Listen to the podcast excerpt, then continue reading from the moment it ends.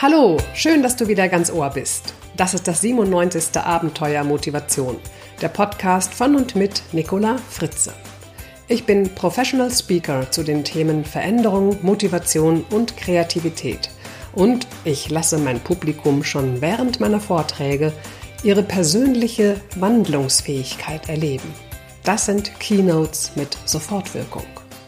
Unser Thema heute was die Hirnforschung über Belohnungen sagt.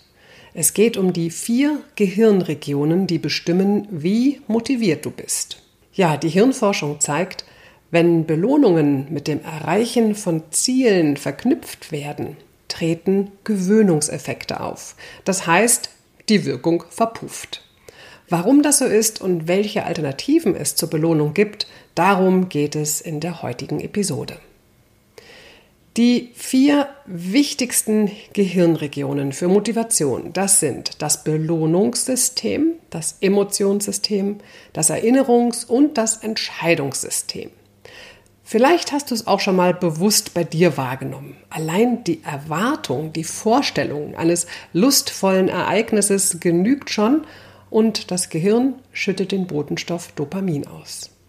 Dieser setzt eine ganze Kette von Reaktionen in Gang und an deren Ende sind wir einfach nur glücklich. Wir freuen uns zum Beispiel auf ein gutes Essen, einen schönen Abend mit Freunden oder ein gutes Buch.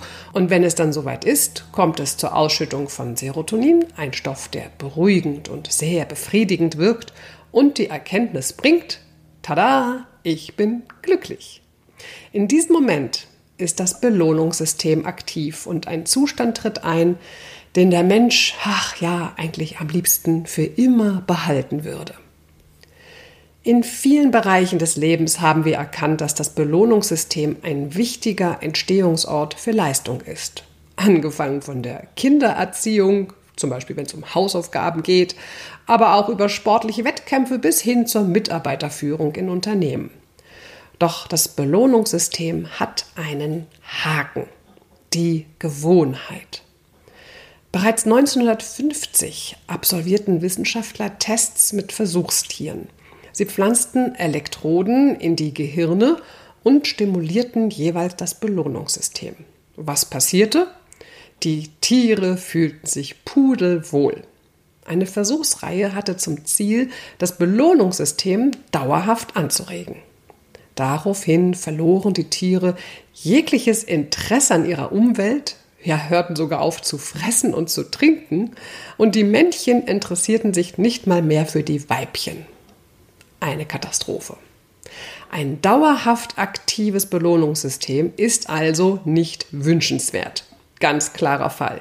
Es tut uns einfach nicht gut, wenn wir uns immer nur wohlfühlen und glücklich vor uns hingrinsen.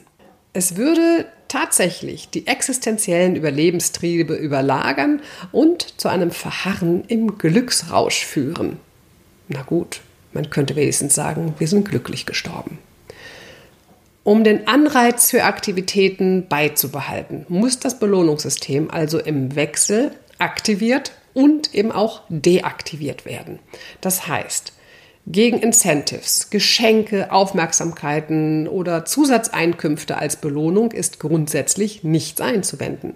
Problematisch wird es, wenn die Belohnung mit dem Erreichen von Zielen verknüpft ist. Nämlich dann tritt ein Gewöhnungseffekt ein und die Wirkung der Belohnung verpufft.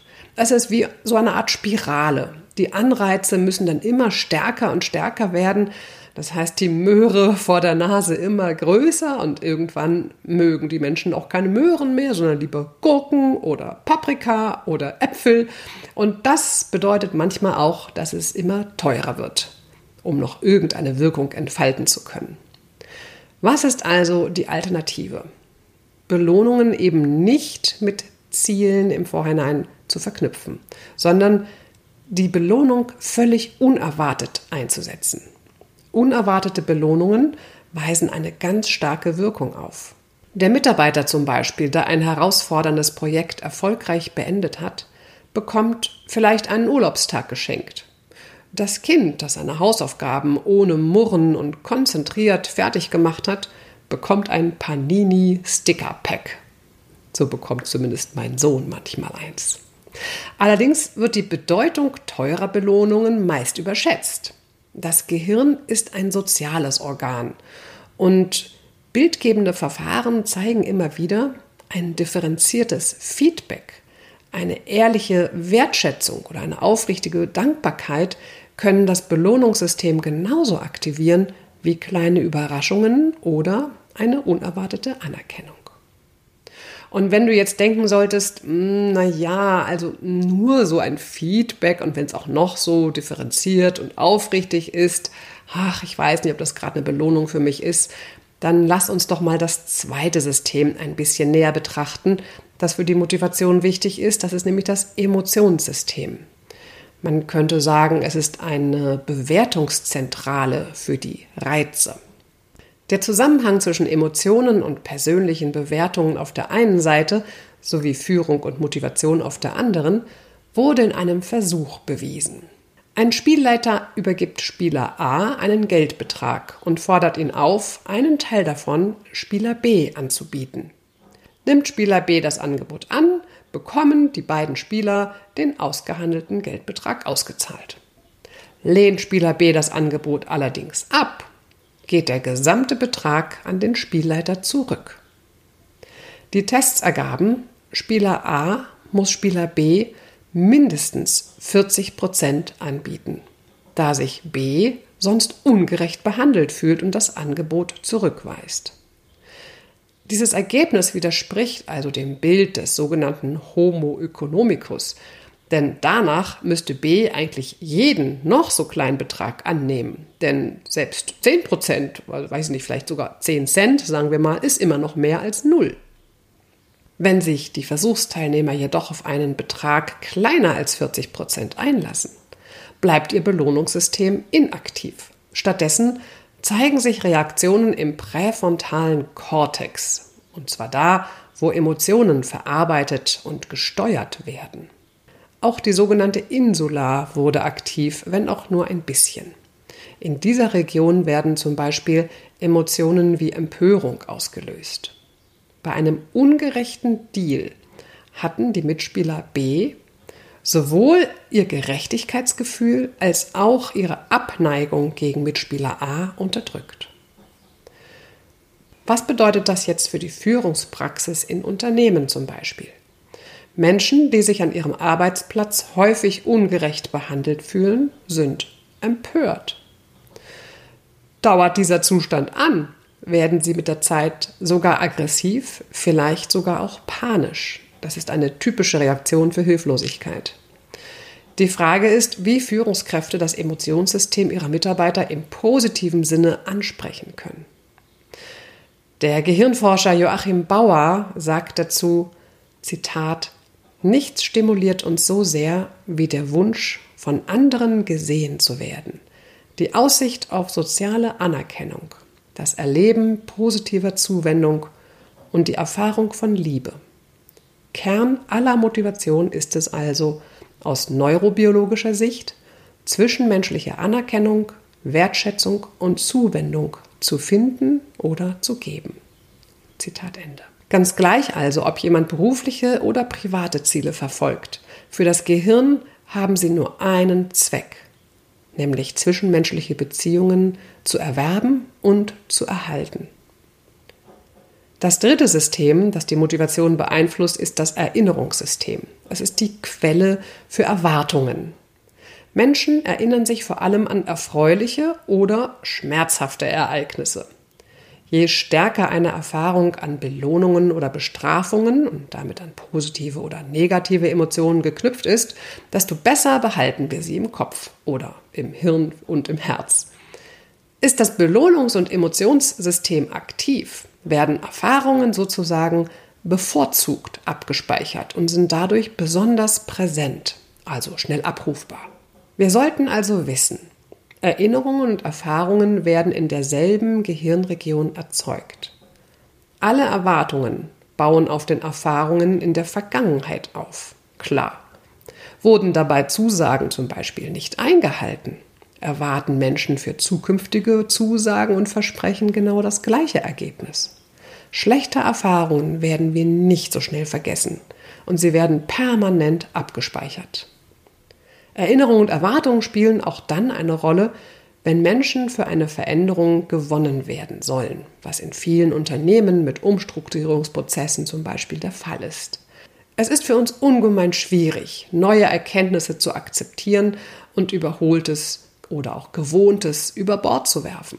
Der Grund ist auch hier, dass Erwartungen immer auf Erinnerungen basieren.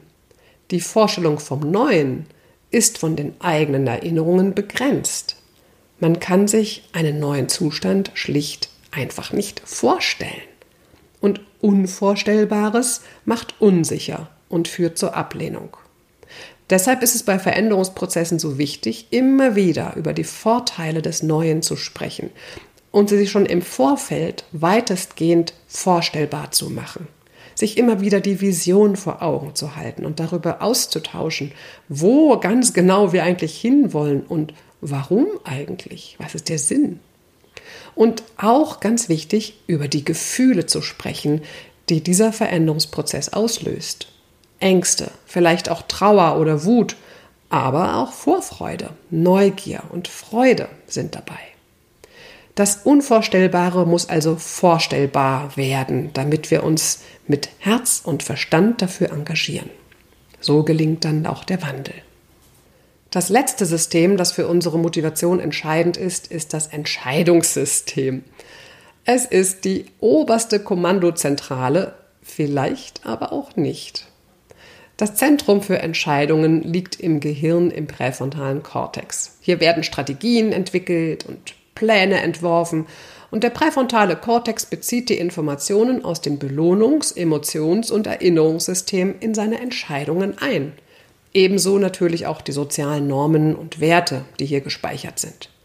Doch die spannende Frage ist, ob der präfrontale Kortex wirklich alleiniger Herr über die Entscheidungen ist. Ich meine mal ehrlich, wir kennen doch alle zum Beispiel diesen spontanen Wunsch, etwas kaufen zu wollen, was eigentlich viel zu teuer ist. Das Belohnungssystem sendet den Wunsch nach Besitz. Ich will das haben. Doch der Blick auf den Preis aktiviert Insula, das Schmerzzentrum. Oh nee, auf gar keinen Fall, viel zu teuer. Ist der Schmerz kleiner als die erwartete Belohnung, kaufen wir es. Ist er größer, kaufen wir es nicht. Aber manchmal, manchmal kaufen wir trotzdem, weil wir uns viele scheinbar rationale Begründungen für den Kauf ausdenken. Auch dann, wenn die Begründungen nichts mit Tatsachen zu tun haben. Ähnlich sieht es mit kurz- und langfristigen Belohnungen aus. Befragt man Probanden, ob sie eine kleine Belohnung sofort oder eine große Belohnung später bevorzugen, dann sagen sie, also entscheiden sie sich fast immer für die große Belohnung. Wird es aber dann wirklich im Experiment durchgeführt, also ein ganz konkretes Experiment dazu gemacht, dann wählen sie doch lieber die kurzfristige Belohnung, anstatt länger auf die große Belohnung zu warten. Also, das Belohnungssystem ist oft stärker als das vernünftige Entscheidungssystem. Auch das hat praktische Auswirkungen auf Motivationen von Menschen und Mitarbeitern. Es ist effektiver zum Beispiel Mitarbeitern immer wieder eine kleine Gehaltserhöhung zu gewähren als eine einmalige hohe Prämie am Jahresende. So, jetzt hast du die vier Hirnregionen kennengelernt, die deine Motivation massiv beeinflussen das Belohnungs-, Emotions-, Erinnerungs- und Entscheidungssystem. Und wenn du das nächste Mal vor einem sündhaft teurem irgendetwas stehst und glaubst, es wirklich haben zu müssen, also aus rein rationalen Gründen, dann wird es dir vielleicht auch wieder einfallen, wer da wirklich die Finger am Hebel hat. Ich hoffe, du konntest das ein oder andere für dich mitnehmen und vielleicht auch besser verstehen von dem, was du tust oder auch nicht tust. Wenn du noch mehr Informationen über mich haben möchtest, dann schau gerne auf meiner Website vorbei. Da gibt es meine Vorträge und Videos und äh, Zitate und dies und das und jenes. Das findest du unter www.nicolafritze.de. Bis zum nächsten Mal und danke, dass du mir dein Ohr geschenkt hast. Bis bald. Ciao, das war die Nicola.